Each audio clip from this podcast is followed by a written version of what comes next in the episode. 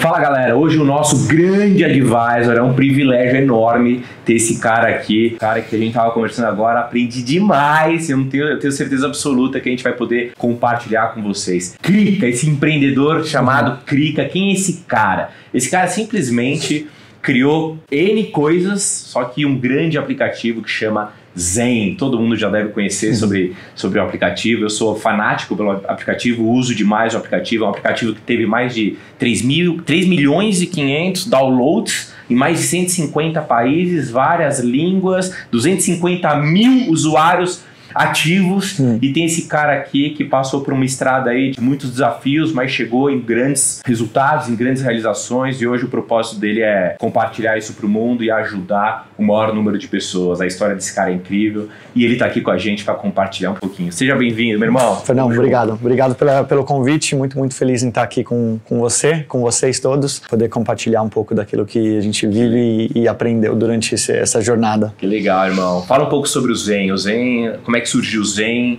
de onde veio essa ideia. Você é dinamarquês, né? Mas o coração já bate brasileiro. Sou vira-lata.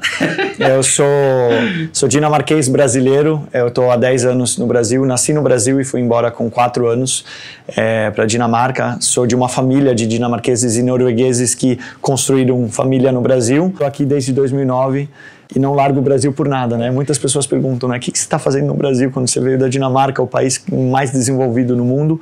É sou muito feliz, sou muito grato por ter a oportunidade de morar aqui no Brasil, por ter essa interação com o brasileiro e viver num ambiente que eu me sinto muito em casa, que é em Santos. Estou perto da praia, eu estou perto, estou é, num ambiente que permite eu ter um estilo de vida que eu sempre quis ter. Olha que legal, a energia do cara já, né? Hum. O cara já sereno, já passa uma tranquilidade. Explica um pouco Hoje. sobre o Zen. Hoje. evolução, tudo é processo Sim. de evolução. É. Explica um pouco sobre o Zen. Você já era tá. ligado nessa, nessa linha da, da saúde, da meditação, da tranquilidade, sua esposa também. Sim. Né? Explica um pouquinho. Bom, é, eu sou empreendedor nato de coração, então eu sofri, é, como muitos empreendedores, da vontade de realizar com as preocupações, né? Preocupando a minha mente com coisas que ainda não aconteceram com ambição destrutiva, né? Porque a ambição ela, ela te leva a você realmente buscar alcançar o seu objetivo, mas muitas vezes a ambição ela tem esse poder também de deixar você cego e não olhar para os lados, né? Então você pode acabar se machucando ou machucando as outras pessoas simplesmente pela vontade de querer realizar. O Zen é uma construção de uma consequência da minha vida que sempre me levou para esse caminho de ser empreendedor, viver de uma criando uma startup que ajuda as pessoas a lidarem melhor com os maiores desafios que são os desafios na mente, né? Não só da minha jornada, mas de todos os meus cofundadores eh, e minha esposa também. Então, da minha parte, eu passei por um momento muito difícil com 13 anos, tive meu primeiro ataque de pânico. Eh, esse ataque de pânico ele abriu o caminho para eu sofrer de ansiedade generalizada. Passei um tempo com OCD, passei pela depressão. Isso lá na Dinamarca. Isso lá na Dinamarca e, e também quando eu, eu vim para o Brasil eu estava nos finalmente de conseguir me abrir novos caminhos para não sofrer, mas utilizar isso de uma maneira positiva, né? Mas OCD, hipocondria, depressão, ansiedade, muito ataque de pânico, tudo isso junto com o que isso cria de sintoma física, né? Então muita tontura durante muitos anos, tontura crônica. Então dos 14 aos 20, 20 aos quase meus 30 anos eu eu vivi estudando maneiras de eu tentar encontrar mais saúde, tanto na minha mente quanto no meu corpo, encontrar mais equilíbrio e aprender a lidar melhor com aquilo que estava acontecendo e optei por não seguir o caminho do medicamento e sim uma... nunca tomou medicamento. Nunca tomei medicamento para acalmar ou para me ajudar a lidar com isso. Não sou contra, mas o meu caminho não foi esse e ele me forçou a abrir a ideia de encontrar caminhos para eu me melhorar comigo mesmo. Então, o autoconhecimento foi para mim um caminho que me ajudou, me ajudou a não só lidar com os desafios, mas hoje saber, hoje ter uma vida muito feliz, muito saudável e muito plena com essa bagagem de ter passado por isso. Eu também tenho o caminho do empreendedor, então é, eu sempre fui apaixonado por startups. É, comecei a empreender já com 17 anos e o Zen foi uma consequência de um encontro com outros empreendedores, os meus quatro sócios, a minha esposa, minha parceira de vida, os meus três sócios, o Matheus, Matheus e o Diego, que é, vieram também dessa desse mundo de empreendedorismo, começaram a empreender muito cedo é, e juntos, através de um insight pela minha esposa em 2015, é, a Ju estava passando por um momento de transformação na, via, na vida dela, um momento de olhar para aquilo que ela conquistou e ver se aquilo realmente era o que ela buscava viver, uma vida muito material. Para fora, mas que quando a gente olhava para a nossa vida não era aquilo que a gente estava praticando dentro de casa. Ela criou carreira no YouTube, foi uma das primeiras youtubers no Brasil, tem uma audiência muito grande de maquiagem, mas ela se encontrou colocando várias coisas por fora, maquiagem, falando de beleza externa, quando na verdade ela estava em casa praticando a busca da beleza interna, do, do autoconhecimento. Um dia ela chegou em casa e compartilhou comigo uma ideia de ter alguma coisa para apoiar ela nessa busca, nessa transição dela, é, tanto de manhã quanto à noite, uma, uma frase motivacional, alguma coisa para lembrar ela. E eu trouxe essa ideia para os meus sócios, que a gente já estava empreendendo, a gente estava querendo muito ir para o mobile, já estava testando. Mas nada a ver apps. com essa questão mais espiritual, com Zen ou algo relacionado. Era outros business, outros negócios, não? O core dos outros business sempre foi de, de, de alguma maneira ajudar a abrir um caminho para as outras pessoas. Então, tinha uma vontade coletiva entre eu e os meus sócios e a Juliana. Eu acho que um propósito na nossa vida de todos lá de querer ajudar algumas pessoas, ajudar as pessoas com alguma coisa. A gente não sabia muito bem que, que seria aquela coisa, né? Mas todos os nossos negócios foram criados para gerar algum tipo de resultado para a pessoa ter novos caminhos. E aí ela, a gente convidou ela para fazer uma reunião para compartilhar um pouco essa é, ideia que ela teve. Ela já tinha na cabeça? Ela tinha na cabeça uma ideia de ter frases motivacionais. E a gente trouxe isso para a reunião e aí do nada o, o Matheus, meu sócio, falou: Nossa, meu, mas seria legal demais também poder oferecer, por exemplo, o Ho'oponopono, que é uma prática de cura havaiana que eu utilizo para eu me sentir melhor. Aí eu falei: Nossa, e eu adoro meditação, meditação guiada. Você já usava? Você já... já, e a Ju estava começando a conduzir meditação guiada e muitas pessoas no YouTube dela falavam assim, sua voz me acalma. Eu nem tô aqui para ver seu vídeo de maquiagem, eu só coloco o áudio e fico fazendo minhas coisas que você me acalma. Então, nossa, a gente poderia criar meditações guiadas da Ju. O Diego, meu sócio, o nosso outro sócio e cofundador, ele gostava muito de ouvir músicas enquanto ele trabalhava para relaxar. E a gente começou a falar assim: nossa, e se a gente criasse um ambiente com inúmeras ferramentas, conteúdos para abrir caminhos para as pessoas se encontrarem, terem mais saúde, felicidade ou ter alguma coisa para melhorar o dia. E aí veio o nome. Nossa, vamos criar o Zen. Zen. E basicamente esse foi o começo, né? E a ideia em 2015 se resultou, se materializou em março de 2016. A gente teve um lançamento além de ter a força de distribuição da própria Juliana, que tinha uma rede muito grande de audiência, a Apple e a Google é, olhou para o produto e viu alguma coisa diferente e logo no primeiro mês a gente teve nosso primeiro destaque no Brasil. Nos... Eles, destacaram. Exatamente. Então você tem a App Store e Google Play, onde é, são, eles são na verdade é, plataformas e a Apple e Google têm é, potência para distribuir seu produto se eles acham que é um, um, bom negócio, um negócio que muda a vida ou que é um bom business, porque querendo ou não, Apple e Google são sócios de qualquer app porque recebem né, 30% do valor da assinatura do in-app purchase. Né? Então, quando eles enxergam bons produtos, eles têm o poder na mão para poder distribuir. Então, nosso primeiro destaque no Brasil aconteceu logo no primeiro mês. Tipo, Quantas pessoas na empresa nesse momento? Hoje? Não, naquele momento. Cinco, seis. Era, os cofundadores somos em cinco. A Ju, ela era part-time, né? Ela, ela funcionava com conteúdo, mas não estava dentro da operação. E mais dois, dois funcionários, né, nossos. Então, a gente era uma equipe de seis pessoas. É, a gente trabalhou o conteúdo com os recursos que a gente tinha na época, então era conteúdo da Ju, era de amigos é, que tinha habilidades, né? É, e, e, a gente lançou com coração, né? Mas um produto que tinha muita performance, porque o Matheus, o Diego, os nossos sócios, são desenvolvedores é, e eu, eu diria até gênios, porque eles têm uma capacidade muito grande de criar e, e colocar no ar algo que se sustenta, né? Então a gente já lançou com uma qualidade não só no conteúdo, mas também no produto, na experiência do produto, na qualidade, que é onde muitas startups têm uma certa dificuldade, né? É, então esse primeiro mês deu o nosso destaque no Brasil. O segundo mês a gente teve um destaque no México, na América Latina, sem ter conteúdo em espanhol.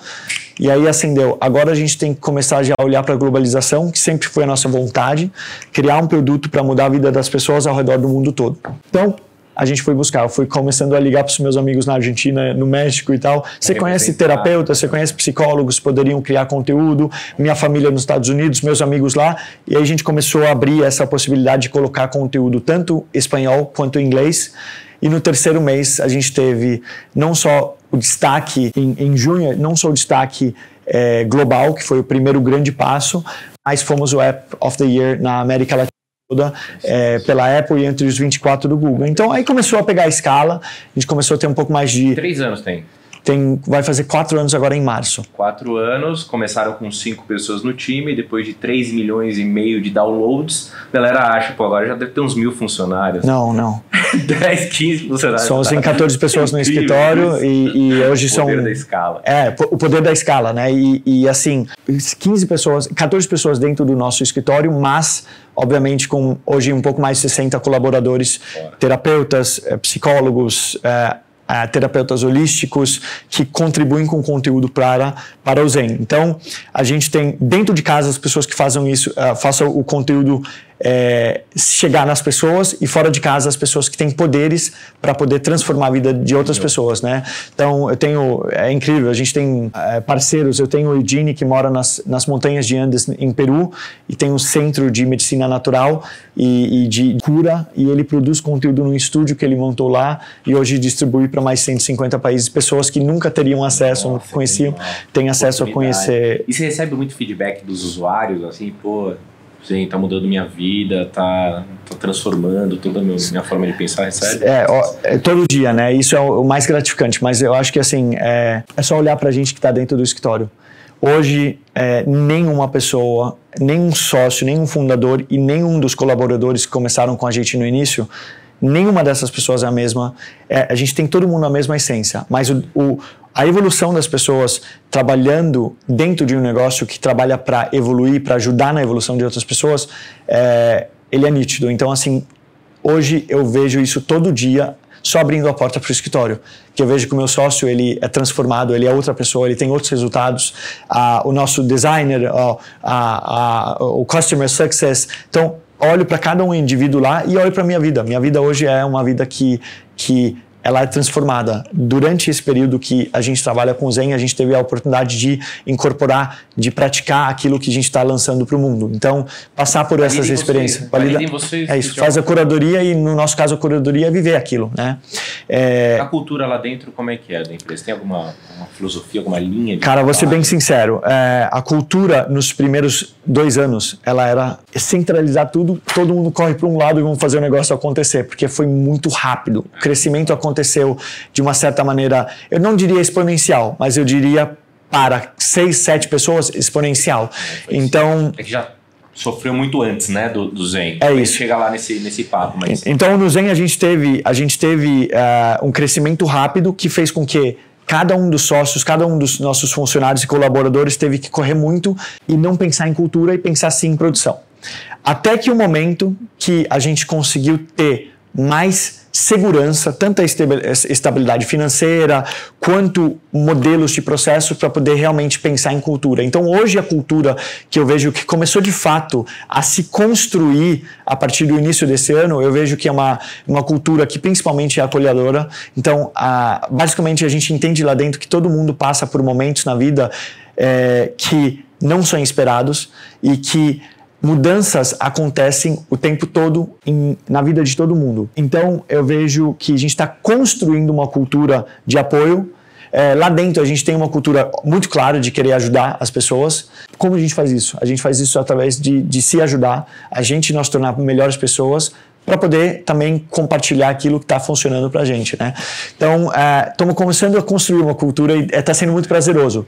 Mas toda, toda a galera. Não, você foi direto ao ponto, né? Toda a galera que eu troco ideia, gestores, pessoas que até que tocam empresas gigantescas. E eu falo, puta, agora ele vai me dar a dica da cultura e da gestão. Cara, é ser humano. Uhum. É ouvir. É. É é, o meu sócio ele fala, né? A gente tem um negócio de tecnologia, mas que na verdade não é. Que, se você olhar por trás do negócio, que, que gera esse negócio? As pessoas. Então, é, quando você consegue criar uma cultura onde a pessoa se sente valorizada, onde ela tem apoio para buscar mais saúde, onde ela tem apoio para poder se comunicar de uma maneira transparente, entender que inseguranças fazem parte de qualquer pessoa e poder comunicar essas inseguranças sabendo que no outro lado tem uma pessoa para poder apoiar ela e abrir novos caminhos e não julgar. Então, isso é tudo que a gente aprende né? nas, nas escrituras, nos grandes clichês, nas, nas religiões, nas buscas dos mestres. mestres né? é, não tem muito segredo, é ouvir, é ouvir e praticar. É. Né? É, e assim, eu, eu, percebo isso. E percebo que a gente vai criando também. Não, não é de dia para noite que a gente sabe o que fazer, mas se a gente abraça e confia, a gente vai abrir essas habilidades. Eu, sou, eu, eu saí da operação micro, uh, da, da operação realmente mão na massa, e hoje eu estou na operação de cuidar de quem opera no micro. Então, também se, saber se desapegar e olhar para novos momentos, isso é muito importante como um gestor. E o, hoje, que, como é que você vê o Zen? Que que você, onde, quais são os seus próximos objetivos com o Zen? E, e dependendo do seu objetivo, você precisa aumentar muito operacionalmente falando o time ou não? É, Os criadores de conteúdo e... Tá. É, a gente passou por um momento muito importante dentro da empresa no, no início desse ano de sentar e realmente avaliar quais foram os nossos próximos passos. A gente teve uma oportunidade para uma Series A, a gente teve uma oportunidade para pensar em escala exponencial, é, mas também pelo nosso histórico ter vivenciado um pouco o meio de startups, viver um pouco esse ecossistema, conhecer um pouco a visão dos venture capitals, é, a gente optou por seguir o nosso caminho da maneira que a gente fazia, incluir mais processos, confiar mais nas pessoas e investir no nosso próprio crescimento, não de uma maneira exponencial, mas de uma maneira que a gente imagina seja o melhor para quem está operando o negócio. É, então, o nosso momento está sendo, é, esse ano foi de construir e base, implementar processos, fazer com que as pessoas tenham autonomia operar a empresa para a gente poder realmente olhar mais para crescer olhar mais para estratégia e estratégia e sair um pouco do negócio pensado como um app e olhar o negócio como uma empresa, como uma plataforma para transformação. Porque quando você tem mais tempo livre para poder pensar em estratégia, você começa a enxergar mais possibilidades. Então a gente hoje, como uma plataforma, empresa que tem veículos para pessoas através do Zen como um produto e diversos outros produtos que a gente vai lançar também agora no novo ano. Então, o nosso futuro ele está sendo construído por nós mesmos. É, e Impressionante, né? A escala que vocês tiveram com a quantidade de, de pessoas operando. Eu vou te falar que eu já vi isso, assim, é, é, existe. E você vê empresas crescendo, também aceitando recursos externos antes de, por exemplo, estar tá preparados para aquilo ou não sabe como gerir aquilo. E uma coisa é você colocar dinheiro para dentro. Então, para quem é empreendedor, quem está buscando, está pensando em recurso, né? Uma coisa é você ter a habilidade, a fala para saber trazer dinheiro para casa. Você, se você Qual é uma momento certo. Cara, de, tudo depende, porque não tem resposta para. Na minha visão hoje, não tem resposta, é, uma resposta generalizada, porque tem pessoas que nunca o momento é certo para levantar dinheiro. Tem pessoas que o momento ele é muito cedo na jornada. É, você tem histórias de sucesso com rodadas gigantescas pre-launch, né, antes de até lançar o produto, e você tem é, hoje uma cultura que está incentivando cada vez mais a só levantar no momento que você tem um modelo, que você tem early revenue, né, é, tem, tem é, é, ganho inicial. Então, assim, a, de, tudo depende do objetivo e tudo depende é, da sua, eu diria, da sua maturidade. Se você tem uma boa fala, se você sabe vender uma visão, você pode conseguir levantar dinheiro muito fácil. Só que nem sempre é o caminho. Eu já passei por momentos em empresas anteriores de ter levantado recurso e bagunçar. Vamos falar, vamos falar do, dos anos anteriores. Acho que é importante até, até puxar esse assunto. Tá. A galera, 3, 4 anos, bombando, nunca teve pô, 10, 15 funcionários. Nunca, nunca foi mal, nunca teve nada de. Pô, Dá lombada aí nessa, Cara, nessa história. com- Né? E a gente tava conversando antes, ele, ele passou, né? Ele compartilhou sobre, sobre a vida dele empreendedora no Brasil desde os 17 anos, 18 anos, 19 anos, as primeiras experiências. Vamos falar das, Beleza. dos desafios. Acho que é importante, principalmente como, como advisor, né? Como superar esses desafios, quais Perfeito. desafios você, você passou Tá. e onde começou, né? Desde a balada em Santos, abriu uma balada. Cara, logo antes da balada, né? Cantando na Dinamarca, morando num quarto de, sei lá, 9 metros quadrados, dividindo um apartamento com um amigo meu e é, envolvido, eu, eu ganhava meu dinheiro com 19 anos. Antes do Facebook monetizar, ele criou. Na época que o Facebook não tinha é, literalmente recurso, eh, não tinha áreas para monetizar e, e o Tom ainda mandava aquele e-mail de boas-vindas, é, o Facebook criou em determinados grupos era antes das pages, era ele criou um, dos primeiros recursos dos grupos. E com 19 anos eu vi aquele, aquele lance do, de olhar para o grupo e eu, eu fui a primeira pessoa da minha cidade na Dinamarca, que não é o capital, mas é a segunda maior cidade do país, a criar o grupo. Consegui, através da minha rede social, botar gente nessa, nesse grupo. E do nada ele começou a ter um crescimento orgânico que eu descobri que eu tinha uma de distribuição. Eu não era dono de um jornal, de uma TV, mas lá tinha alguma coisa que as empresas queriam.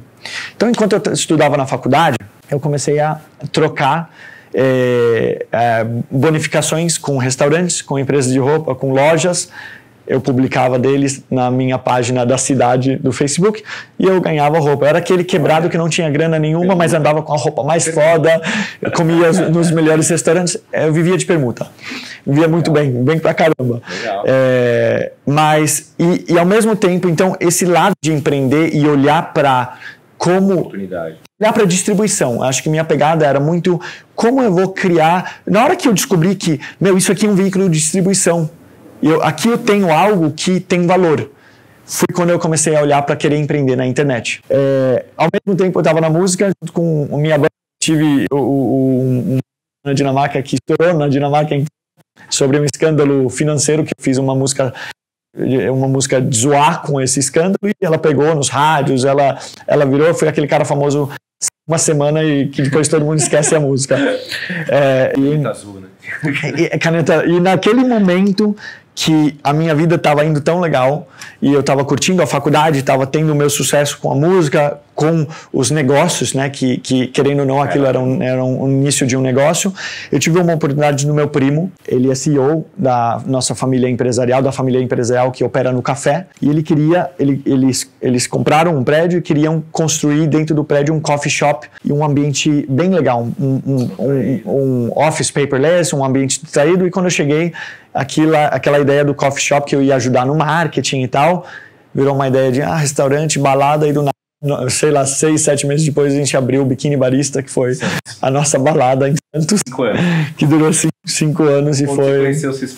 onde eu conheci a esposa e foi, e O foi melhor negócio da sua vida. foi, não, sem dúvida. Eu sou muito grato à minha família e, e, e um ambiente onde eu conheci muitas pessoas e pude, é, é, querendo ou não, balada tem, tem os dois lados, mas uma tem o lado que, que suga muito, né? Que é um ambiente que, que realmente, é, quando envolve e- e a bebida e Energia diferente, né? Energia. É, outro- é o oposto. na balada, eu sempre disse que você vê a pessoa ou no melhor ou no pior momento dela, né? Então, é, as baladas têm esse poder, né?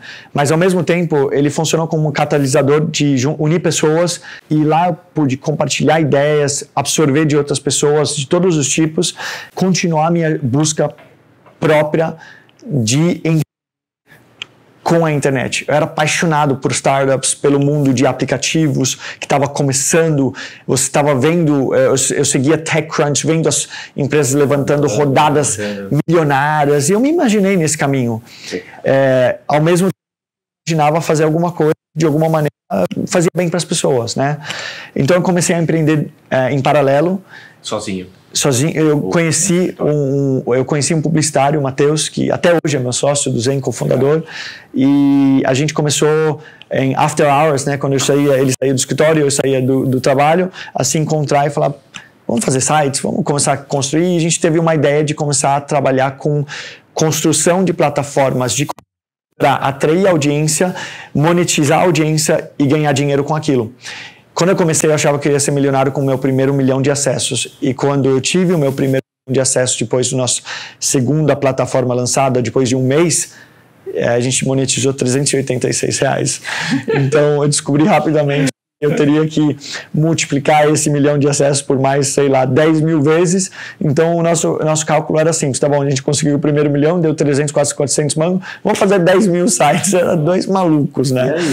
E aí que a gente, no meio do caminho, foi descobrindo que tinha outras maneiras de monetizar os sites, a audiência. Começamos monetizando através de anúncios, que a gente ganhava. Era 2000 e quanto? 2012, 11, 11 para 12, a gente comece, come, começou a monetizar de mil visualizações para clique e aí a gente descobriu que existia algo chamado CPA, custo era ganho por afiliação, né? Ganho por venda de outros de produtos e CPA de produtos físicos. A gente mudou os nossos banners, começou a produzir conteúdos para as plataformas para falar dos produtos para a gente vender esses produtos. E no meio desse caminho a gente viu, nossa, era uma maneira melhor de monetizar e aumentamos o faturamento aos poucos. Até que um dia, em 2013, um funcionário do meu sócio manda um curso perguntando para o meu sócio, que era dono de uma agência de publicidade, será que esse curso de AdSense é legal? E quando o meu sócio foi ver, ele olhou para embaixo e ele viu que era um link de afiliação. E foi aí que a gente conheceu a afiliação de produtos digitais. A gente mudou tudo de novo. Por quê? Porque a gente ganhava muito mais comissão vendendo um produto digital do que um produto físico. Nesse caminho, a gente descobriu que a comissão era maior, mas a experiência a entrega dos produtos digitais era horrorosos. Então, poderia até ser que tinha conteúdo de grande valor, mas um e-book era um arquivo Word. O curso online era grava, gravado com uma câmera sem se preocupar com áudio. Então, no meio de 2013, veio a nossa ideia brilhante de criar um curso online, só que com uma experiência incrível, com um ticket médio muito baixo. Da minha esposa Juliana, que já tinha uma audiência grande de pessoas que curtiam os tutoriais de maquiagem dela. E aquilo se tornou. Ela já fazia, mas não tinha curso, né? Não tinha curso, já fazia de graça. de graça. Mas como a gente poderia realmente entregar uma experiência e entregar valor? Pô, vamos fazer uma puta produção, vamos criar um ambiente interno bem legal, vamos entregar um certificado de, de participação no final. E na época não existia isso. Então, é, hoje em dia é o mais comum quando você participa de um curso online. Na época não existia. E os cursos digitais, eles tinham duas características. Três. Um, ticket alto. Dois, seguiam uma fórmula então era muito nítido de ver uma certa maneira de vender que a gente não se identificava muito. E três, era tudo sobre as maiores dores. Então os produtos eles tinham essa característica de trabalhar o cara que queria ganhar dinheiro na internet sem fazer nada, o carequice, assim que fala, é, falta de cabelo é, em homem, que é, é descobri depois que é um, é um mercado bilionário em dólar e é uma dor muito grande dos homens, né? Terceiro, desempenho sexual, né? Ou como aumentar o tamanho do seu biluba, ou, ou, ou como andar natural, ou como, como ter mais consistência e tempo na cama. É, é, emagrecimento sempre foi um grande início, né, uma grande dor. Só que assim, realmente tinha co conteúdo bom e tinha cursos que transformavam vidas, sem dúvida. Só que não era aquilo que a gente queria e não era a maneira que a gente queria vender. Então a gente falou, cara, vamos deixar de olhar para isso, vamos fazer o que bate com o nosso coração. E vamos vender isso de uma forma que todo mundo no Brasil pode pagar. É. R$24,90 dividido em 12 vezes. Nossa. É uma maneira que realmente é. é, é popular, é, é, é, acessível e era o que a gente queria. E foi muito legal depois de ter lançado esse curso da Ju, que a gente começou já na segunda semana com as pessoas que tinham, é, as, as mulheres principalmente que tinham passado pelo curso, mandar depoimentos falando nossa, eu consegui um emprego por causa do certificado que eu levei na, no salão aqui do meu bairro. Então a gente viu que, nossa, é legal. E a gente replicou esse modelo. A gente lançou 41 cursos, eu acho, na internet durante é, início de 14 até final de 15. Mas no meio do caminho, mais para o final, a gente sentiu falta de construir algo que era nosso eu e Matheus principalmente, que a gente teria como escalar fora do Brasil. Eu sou cosmopolita, eu sou cidadão do mundo, eu sou muito feliz em Santos, mas eu sou um, um cidadão do mundo, sou vira-lata e sou muito grato por ter tido essa experiência de viver o que eu vivi na Dinamarca, viver aqui e conhecer um pouco das duas culturas. Então eu tive muito do meu DNA de querer ir para o mundo e um sócio que apoiou isso e que teve uma estrutura para poder me apoiar em, com processos para a gente conquistar isso juntos, né? É, então esse caminho é, ele foi um caminho que abriu essa oportunidade no Zen. Agora, o caminho foi cheio de erros, foi cheio de lançamentos que não deram certo, alguns que deram muito certo e muitos que não deram certo. Aí você já estava com o escritório, com a galera trabalhando. Já estava funcionando. Manteve até o. Man, manteve, fez essa, essa meio que essa transição, ela aconteceu de forma orgânica. Se você quer, assim, é. eu acho que é a melhor maneira de. de mas uh, eu acho que o principal caminho que a gente está falando, né, de abrir alguma oportunidade para quem está vendo esse, é, ouvindo, ouvindo esse, esse papo aqui é onde a gente teve uma grande assertividade foi quando aconteceu um erro que não levava a nossa empresa para frente, a gente não se apegava ao erro. Então acho que, cara, eu ouço isso nos maiores empreendedores e, e, o nosso case é um case humilde, mas é um case humilde e dentro da minha possibilidade vivo um sonho, né? Então, cara, o que me ajudou Qual muito, solução? velho, se não deu certo, não faz, não tem problema. E aí começa a levar isso para a vida, né? O perfeccionismo, como ele pode fuder literalmente com a nossa vida. A gente pode deixar de abrir caminhos, compartilhar conteúdo e apostar na gente por medo, por nossa autocrítica, por medo da imperfeição. Então, se uma coisa que eu aprendi nos negócios antes de aprender na vida pessoal foi não me incomodar com os erros, porque eu errei muito. Durante a jornada toda, nunca eu tive apego a isso. Eu não tive eh, tristeza quando uma pessoa me questionava se eu não tinha foco. Tanto faz, aquilo não pertencia a mim, porque eu sabia que eu sabia que eu estava feliz fazendo aquilo e que eu não estava errando a mesma coisa duas vezes. Na minha vida pessoal, para eu levar esse conceito para minha vida pessoal e me desprender das minhas crenças limitantes sobre o meu potencial, ele demorou mais. Só que hoje eu descobri que, na verdade, tem muita semelhança entre aquilo que a gente vive na empresa e aquilo que a gente vive na vida pessoal. Estou num movimento muito grande hoje em dia de aceitar as minhas imperfeições e entender que a imperfeição, na verdade, é perfeita. Autoconhecimento. É autoconhecimento junto com autoconfiança, né? É o autoconhecimento que, lidou, que gerou autoconfiança. Eu respeito e entendo que eu não sou perfeito, mas ao mesmo tempo hoje eu sei que eu posso agregar para a vida de alguém eu tô aqui no Advisor hoje por conta de me permitir estar aqui, né? Aprendendo com você e compartilhando um pouco da minha jornada. Então, é esse, eu acho que é um principal fator para o nosso sucesso como empreendedor, como pessoa, como pai, como marido, que hoje eu sou pai, eu sou marido. Sua filhinha tem quantos anos? Vai, vai fazer dois em três dias. Nossa, vai fazer dois. É muito bom. É, é, é a melhor coisa da vida, né? todo esse ambiente. É uma né? catalisadora, né? Não, não tem jeito. Subindo para cá, eu estava escrevendo um, um texto sobre exatamente sobre o que o caminho, né, que também tem muito a ver com, com autoconhecimento de ser um bom pai, né? Então, assim, é, basicamente é começar a acreditar e buscar e não ter medo das suas imperfeições, porque o que mais prende as pessoas é, é medo. Eu acredito que o mundo já está em uma transformação é, positiva, né? Eu estou bem confiante também. e otimista com também, isso. muito. Vendo nossos, nossos pais ali que tiveram uma certa criação e a gente já tem outros, muito. nossos filhos vão ter ainda mais. Concordo. E a gente tem um papel fundamental na vida, na vida deles, né? E mindfulness, todo mundo fala de mindfulness, é a, é a habilidade do, do, presente, né? É para o futuro, mas, mas é do presente, que é onde é aquele momento que você consegue olhar para si mesmo, né? Respirar, olhar para si mesmo e entender, putz, onde eu errei, o que, que eu faço. Traz humildade, né? Controla seu ego, é, confiança. Sim. Acho que todas essas habilidades são importantes. Eu valorizo Sim. muito isso, eu tenho compartilhar com, com os meus filhos. Que legal. você, sua, sua filha em casa também já respirando esse ecossistema zen, né? Do Sim. zen. Agora, antes do zen, você teve um grande desafio, né, profissional, com relação a,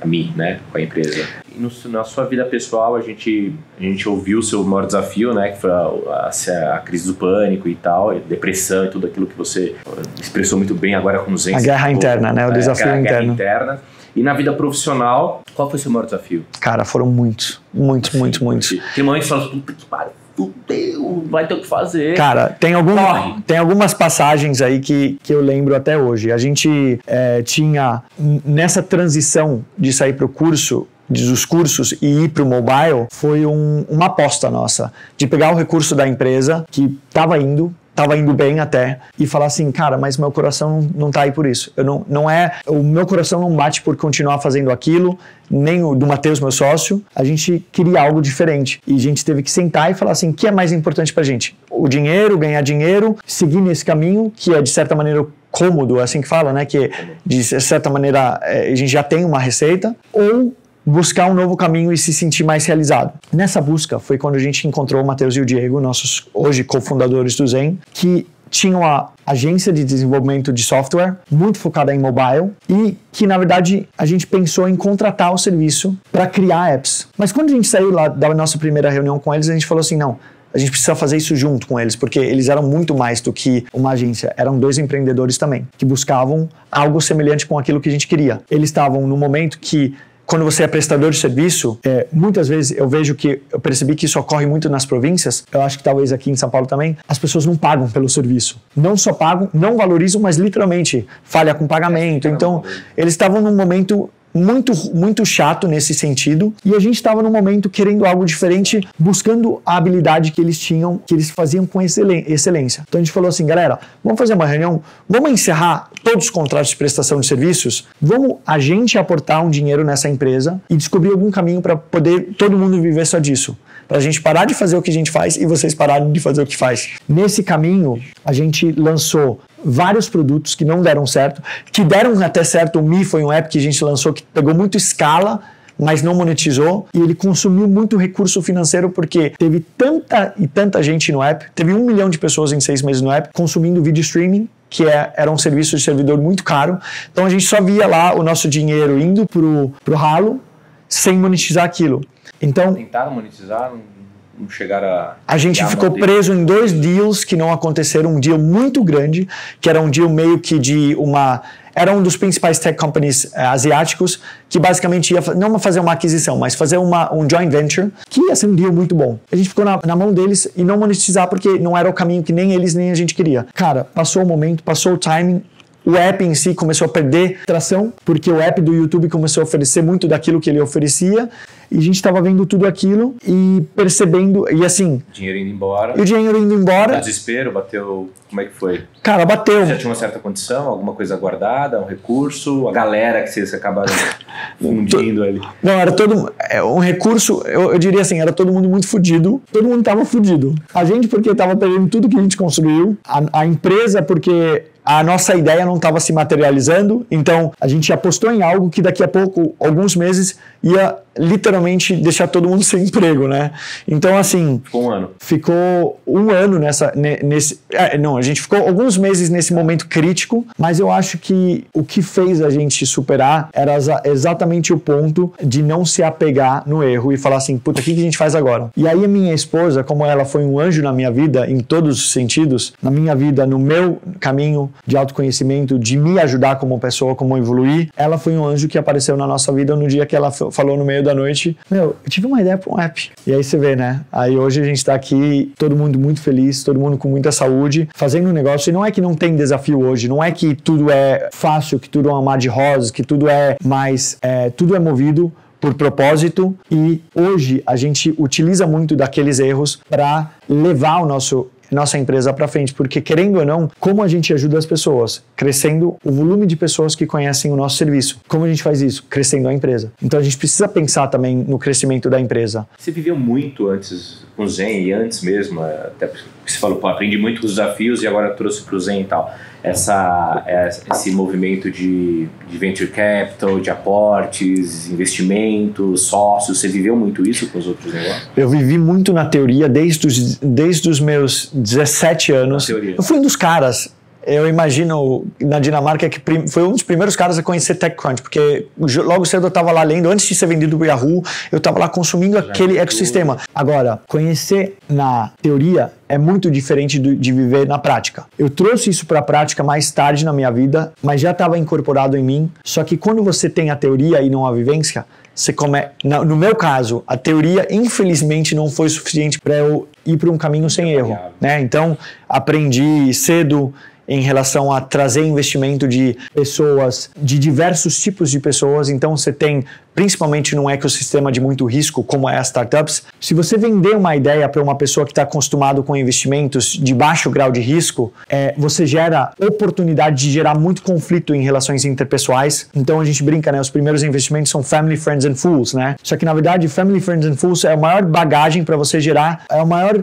caminho para um potencial desastre na sua vida pessoal, né? É onde o emocional está sendo construído ali, porque vai É. ter conflito, né? E não só isso, onde você traz o cara que é da sua vida ou do seu relacionamento para uma realidade de muito risco, que em muitas vezes não, não dá certo, né? Então, já fiz isso. Também onde você traz investimento de investidores que têm muito capital, só que estão acostumados com outro tipo de, de investimento, é, até descobrir também os caminhos dos venture capitalists, achar que o caminho de, de venture capitalism e de angel investors profissional é o caminho ideal, mas descobrir que também tem é, interesses por trás e todo mundo tem que pensar nos seus interesses. Então, aprendi muito na prática, errando, e tive um movimento grande de ter que ajustar, é, né? Também para chegar no Smart Money, que é isso, né? Você ter não só o capital, mas é, é, a ajuda da galera, erra pra caramba, né? Erra.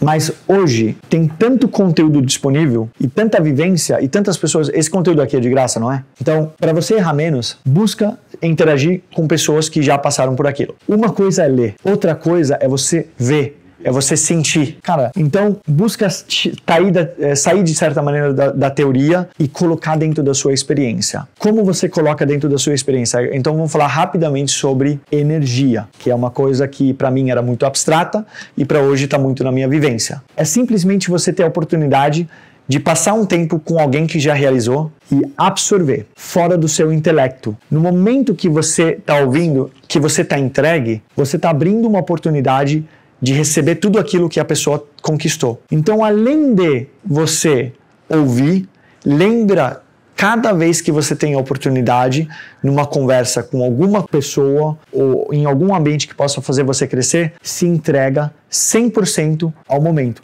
porque aí você vai receber todas as oportunidades que são além daquelas que são faladas, que são geradas no intelecto. Você recebe tudo isso em vibração também. conselho matador, já deu uma hora de. Mudou a minha vida, de verdade, mudou Já. a minha vida. No momento que eu tirei o conceito de eh, teoria para vivência e a vivência para absorção e para o momento presente, cara, eu tenho oportunidades todo dia. Porque quando eu tô aqui, eu tô aqui com você. Eu tô absorvendo tudo. Apesar de que agora eu que tô falando, eu tô recebendo muito.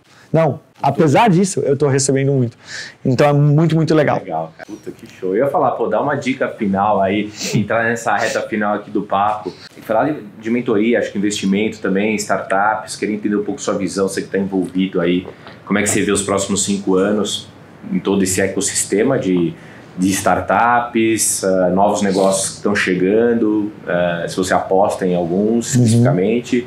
Ah, você é investidor também, né? Então você, tá, você faz parte de outros, de outros negócios também. Então eu queria entender um pouquinho a sua visão sobre o Tá. mercado e depois a gente já vai pro chão. Beleza.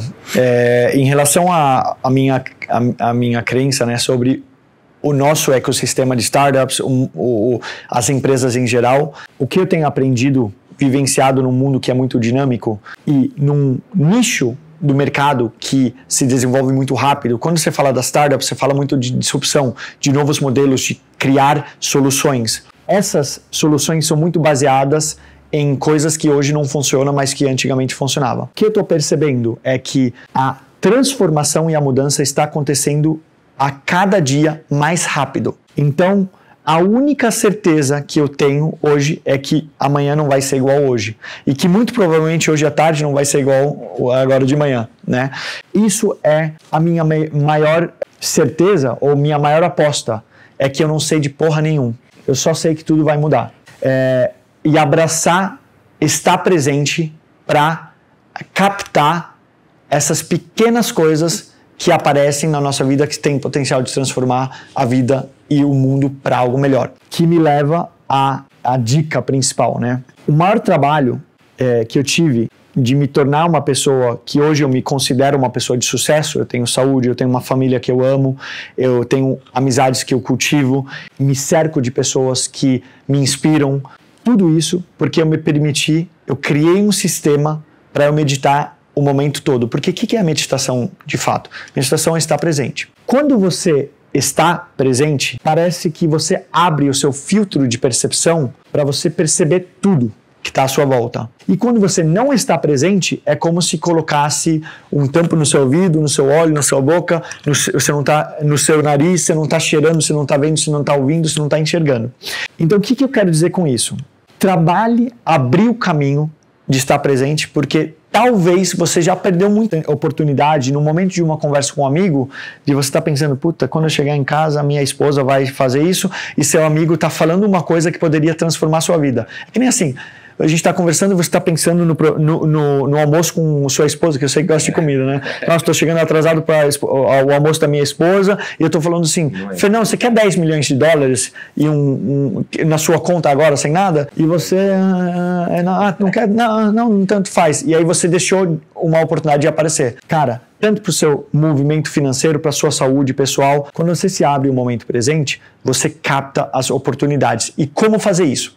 Cara, um jeito simples de meditar. Pega a dica, pega a dica. Esse é o, eu acho que é a finaleira, não pega sei. Pega a dica, pega essa dica de ouro. Ba basicamente como é o seguinte. A gente encontra o nosso momento presente. Como você sai da meditação de sentada para meditar em um momento para trazer ela para o seu tempo, para o seu, pro seu dia o tempo todo. É muito fácil cada vez que você percebe que sua mente está te levando para algo que ainda não se, não se concretizou na sua vida pessoal. Ou seja, cada vez que você começa a viajar, viajar na maionese, a pensar no futuro, ou cada vez que você começa a dar um passo para trás e pensar no passado, tá? Cada vez que isso acontece, você vai agora criar um novo mantra que é volta. Você vai, cada vez que isso acontece, e no, hoje, no primeiro dia que você está vendo isso aqui, vai acontecer 350 mil vezes. Você vai toda hora ficar saindo e indo para maionese. Volta, volta, volta. Cria uma âncora em algum lugar visível no seu corpo. Eu uso um, uma aliança. Então, se eu uso minha aliança todo dia, eu posso agora construir uma relação com a minha aliança de uma ancoragem para eu lembrar. Cada vez que eu olho para minha aliança,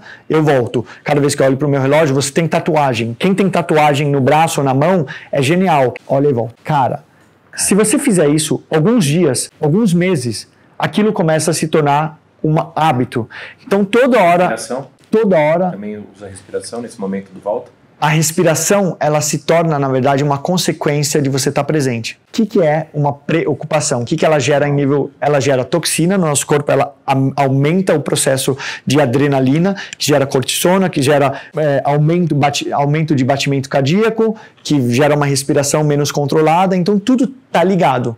Então, quando você volta, automaticamente você vai desacelerar o seu corpo e ter uma respiração mais sustentável, né, mais orgânica. Então, esse movimento do volta simplesmente abre o caminho para você estar tá presente e quando você está presente, aquele cara ou aquela pessoa ou aquele momento que você nunca im imaginaria mudar a sua vida, tá lá para mudar a sua vida. Muito foda. Caramba. Funcionou comigo. É, funciona demais. Eu usei em outro, você falando volta, eu, eu cheguei a usar isso sem saber que legal. técnica, mas eu fiz uma viagem para Everett recentemente e que tinha legal. momentos lá que eu falei assim, eu vou morrer, né? E esses momentos de. Você fez base camp? Fiz base camp e high pass, né? Que são os, os Você foi? Passos. Uau. E aí tinha um momento eu falei assim: meu, vou morrer, vou morrer, vou morrer. Eu, para, tipo, volta. eu começava. Foda. Aí eu criei a estratégia dos três R's, né? Como que é? é?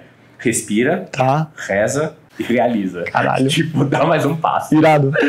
Mas é mais ou menos isso. É tipo, quando você tá no. Assim, pior. No pior. Jogando a toalha. Calma, volta, volta, volta, volta. Cara, eu tive isso recentemente, eu fiz a maratona de Nova York agora em Nossa. novembro. E, pô, treinei, fiz toda a preparação e, e o negócio no 21 quilômetros me deu câimbra na coxa interna, nas duas coxas internas. E falei, nossa. Você foi ouvindo, Zé? Não, não fui. Não. Eu não fui ouvindo nada. Eu, na verdade, saí ouvindo. São um milhão de pessoas na rua em Nova York, então eu quis receber essa energia que, que torcem, né? A maratona com mais torcedores, com mais participantes que é, não correm também. É a maior de corredores e de pessoas por fora apoiando. Mas enfim, meu trabalho aquela hora, porra, 21 quilômetros, estava indo tudo bem, começou a dar cãibra. Eu falei assim, agora é um trabalho de. É um passo depois do outro. Cara, é o trabalho de volta. Eu corri 21 quilômetros com cãibra. Eu não sabia nem que, uma, eu, que a pessoa era possível, capaz é, de fazer isso. Controla. Mas, cara, é voltar, né? Que nem você fez. Cara, sai um pouco dessa preocupação de morte e vamos voltar para agora. Tipo, você só morre se você ultrapassa e cai num, num glacier, alguma coisa assim, né? o negócio é segurar na pedra. É bem isso, é impressionante que sua mente pode fazer com o seu corpo, né? Cara, e eu fiz Rinjani. O Rinjani é o maior vulcão ativo na Indonésia. Eu fiz com a minha esposa aí também, é uma coisa assim. É bom passar esses sofrimentos, né, físicos. Cara, nunca imaginava que escalar uma montanha seria isso, mas é, o negócio é doido. Galera, prazer, uma honra é, enorme ter você aqui, Krika, com a gente. Não legal. dúvida que eu aprendi demais. Essa galera, pô, os insights finais ali foram realmente matadores, né? Que legal. Um baita conselho. Cofundador e CEO do app Zen. Galera, baixa aí o Zen, escuta o Zen. Você come... O que você aconselha pra galera? Começa a usar o que no Zen, assim, pra... Melhor- ótima pergunta. Começa navegando, explorando e onde seu coração mandar você ir, você vai pela primeira vez. Excelente. É muito fácil, cara. Porque vai ter alguma, algum conteúdo lá que você vai falar, puta, É isso foi feito pra mim. É. Então você vai nesse. Tal. Show. Obrigado, meu irmão. Tamo Obrigado. junto. Conta Muito demais obrigado. comigo. Obrigado pela Legal aula. estar aqui. Obrigado. Valeu. Tamo junto. Valeu, galera.